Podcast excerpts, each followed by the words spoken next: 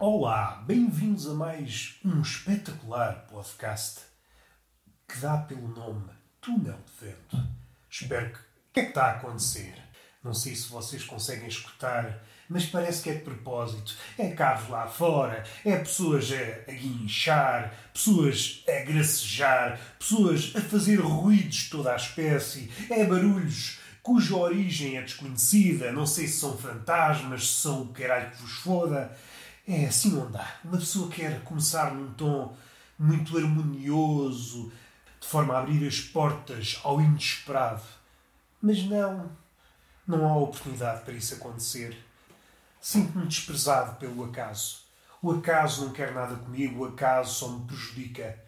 Ai, que vida é esta! Este menino roliço que está na cama, apetitosamente roliço, este menino roliço que às tantas acorda de madrugada e percebe, ao olhar para o lado, que os lençóis estão todos cheios de ranho e suor e começa a pensar. Assim, um bocado em fraqueza, uma pessoa quando acorda à meia da noite, o cérebro ainda está assim em primeira. Será que me deitei numa cama e acordei num viveiro de caracóis? E lança a pergunta para o ar. Como tem a fraqueza, deixe-me dormir e a pergunta adormece ao meu lado.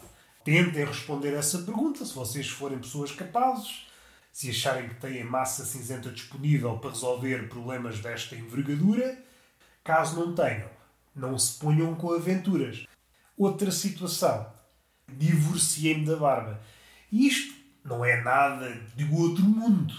Em todos os pontos do mundo acontecem divórcios divórcios de barba e divórcios de bigode e divórcios de buço. É um ritual que acontece de quando em quando, umas vezes é uma espécie de divórcio. Não queria chamar permanente porque não é.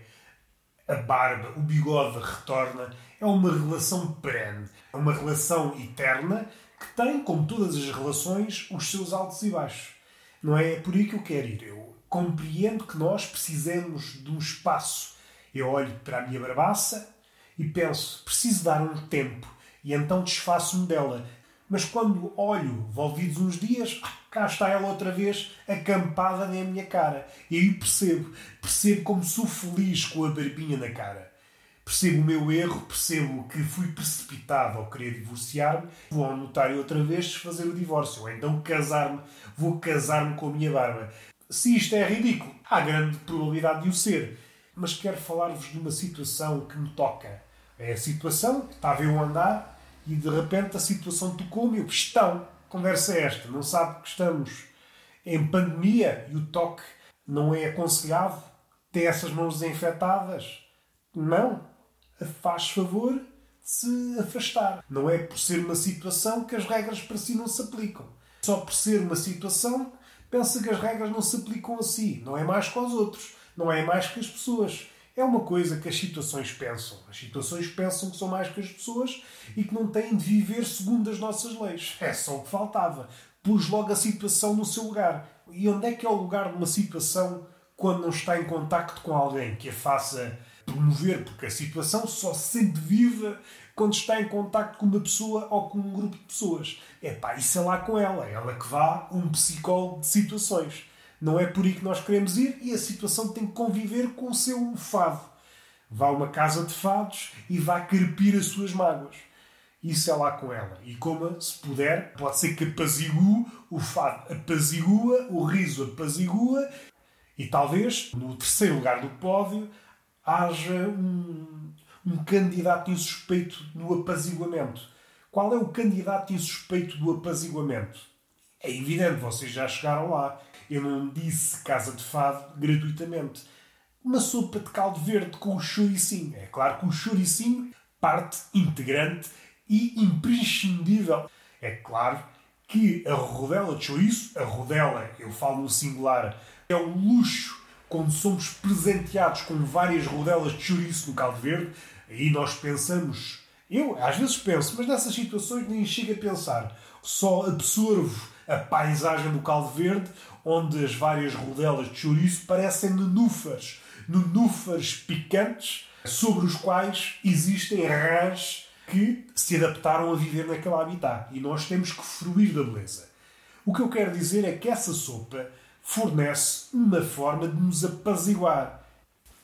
Então vamos voltar ao assunto que me trouxe cá. O facto de eu me divorciar da barba. Isto, em princípio, não tinha assunto. Não seria um tema, ok, tiraste a barba, está feito, não há grande coisa a falar. Só que o contacto com a pessoa que está escondida atrás da barba, quando é uma barba que acampou durante vários meses na cara de um rapaz, este rapaz sou eu, quando há o desbaste, há uma certa surpresa a ver o rostinho nu. No limite, e foi o que me aconteceu, após me ter desfeito da barba, percebi que não conhecia a pessoa que estava no espelho. Eu fiz aquela cara dos cães quando olham para o reflexo. Eu não estou a falar da facção de cães que ladram. Eu não ladrei. Eu também não sou estúpido a esse ponto. Olhei apenas embasbacado para o reflexo, a pensar: quem é este menino? Quem é este menino roliço que está no espelho? Perguntei eu. E ninguém me respondeu porque estava sozinho no quarto. Além dessa surpresa, que normalmente, pelo menos no caso, não é uma surpresa agradável, não estava à espera, ou pelo menos não há hipótese de, após o divórcio da Barba, aparecer um Brad Pitt. Não, não há essa surpresa. A surpresa não vai a esse ponto. O milagre não estica até aí. Há uma pessoa, uma pessoa modesta em matéria de beleza com a barba e sem barba, mais ou menos na mesma escala. Pode ser uma dinha mais, uma dinha menos, porque a beleza é uma cena subjetiva. Se for um ouriço olhar para a minha cara, pode dizer: epá, és muito belo. Se for um, um porquinho, pode dizer: epá, não és nada de especial. E nós temos que acatar as decisões porque são eles os júris que me couberam a sorte neste concurso de beleza. Senhor Ouriço, acha que eu sou bonito? Sim, acho. Dê-me um abraço. Olha que dou. Mas será que você aguenta com a dor? A existência envolve muita dor. E, pá, eu não quero existir. Então, se não quer existir, não tem este abraço. Se não quer sofrer, vai ter que abdicar do abraço. Então abdico. Existir é uma coisa que me cansa a cabeça. Voltando ao reflexo, é uma coisa que causa surpresa. Vemos uma pessoa que há muito tempo não víamos, eu falo por mim, há muito tempo que tinha barba e há muito tempo que não me via sem barba. Olá, como é que tens estado? E há uma coisa que eu gosto de gabar, e é poucas vezes gabada, é a simpatia do reflexo, aliás. É uma coisa que se desdobra em duas. É uma simpatia, ok, há muita gente simpática, mas o que não há é uma simpatia muda. E é isso que eu adoro no reflexo. Nós fazemos a Deus, cumprimentamos o reflexo, o reflexo cumprimenta a pessoa que o cumprimentou sem dizer um pio. E isto é bonito. É bonito, nós falamos e o reflexo é sempre um mimo. É um mimo descaracterizado. E eu penso, ai que bonito. Do outro lado do espelho não está a Alice, mas está um mimo descaracterizado. Ai que roliço é este mimo. E então faço gestos também e às tantas o reflexo está a imitar. O reflexo pode ser o quê? Pode ser um mimo e pode ser uma pita no Twitter. Uma pita no Twitter também não sabe falar por si, só sabe imitar. Quem diz pita diz outras coisas. A pita é só para, para dar um lamiré da situação. Convivo durante alguns minutos com esse reflexo que, bem vistas as coisas, é um velho amigo. Conviver com um velho amigo. E só não vou à cozinha buscar um bocado de presunto e uma cerveja, que é que me garante a mim. Então, se eu não vi o reflexo sem barba há não sei quanto tempo, e agora quem é que me garante que eu vou à cozinha e quando volto ele ainda lá está? Ninguém me garante. Por isso, é imperioso fruir do momento. Este momento foi deplorável, vamos avançar para um assunto. Conviver com esta pessoa que está à nossa frente. Há coisas que nós escondemos conscientemente ou inconscientemente, tais como, e passo a citar, um bocadinho a contragosto, que é o duplo ou triplo queixo. O gordo é uma espécie de colecionador de queixos. Há quem se dedique a colecionar escaravelhos, borboletas, o gordo prefere algo mais humano, prefere colecionar queixos. Por conseguinte, não é de estranhar aquela expressão, no meio de uma zaragata, volto aos queixos. Essa expressão é gordofóbica.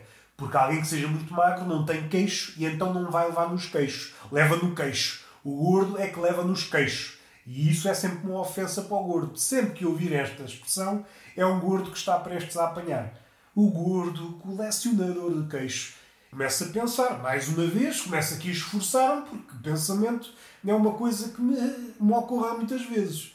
Será que eu deixo crescer a barba, não por um motivo qualquer, seja pelo motivo de, da beleza, uma teoria duvidosa, dado que no meu caso suspeito que a beleza não me acode, com ou sem barba, a beleza mantém-se estável em níveis mínimos, então não é por aí. O que acontece é que talvez eu procuro na barba uma forma de esconder, de camuflar os queixos. E durante o tempo em que eu convivo com a barba, em que eu tenho um casamento feliz com a barba, os queixos desaparecem. Ou melhor, eles não desaparecem, estão acoitados no meio da barba. E este cofiar da barba mais não é que uma lembrança, uma lembrança cifrada dos queixos que estão escondidos debaixo da barba. E quando num dia de maluqueira resolvemos tirar a barba, percebemos: olha, os queixinhos estiveram aqui, sempre estiveram aqui. Olha, agora que estou a reparar melhor, tiveram filhos. Esta quarentena foi pródiga, foi fértil em queixos. Olha, aqui tenho uma coleção de queixos. Uma coleção de queixos. E isto é tudo muito bonito. O que é que o gordo quer, além de comida? Eu estou a falar na primeira pessoa, mas também, se quisesse, tenho capacidade para isso, podia falar na segunda pessoa ou até na terceira pessoa. Mas eu hoje prefiro falar na primeira pessoa. Começa a pensar que o gordo o gordo, e neste caso eu, não estou a falar no gordo assim no abstrato, este é um gordo concreto, sou um gordo concreto, não sou um gordo abstrato. Houve um tempo, talvez, que tenha sido um gordo abstrato, mas resolvi pousar os pés na terra, fincar bem os pés na terra, deixar que as raízes se enturmassem com a terra, perceber aqui uma ligação entre os pneus da barriga e os queixos no pescoço há aqui uma espécie de simulação, uma espécie de inveja, uma corrida. O gordo está. Não sei se pensa, não sei se chega a pensar neste caso. E a merda da máquina começou a trabalhar. Vamos fechar este raciocínio que é para ir embora. O gordo quer uma barriguinha no pescoço. Quer ter uma dupla barriga. O gordo, não se contentando com a barriga que tem, que parece um caminhão dado o número de pneus que adotou, o gordo adota pneus, há quem adote crianças, adota animais, de rua, o gordo adota pneus porque o sonho dele é ser um caminhão-tiro. Como não se contenta com isso, quer uma réplica, quer uma réplica da barriga no pescoço e então vai colecionando, colecionando queixos. E vamos fechar a ideia. Foi tudo estúpido, não tenho alegria nenhuma de viver, tudo foi estúpido neste episódio. Vamos conviver com o erro. O convívio está feito, não há beijos, não há palmadas no rabo, nem pedagógicas, nem menos pedagógicas. E até à próxima.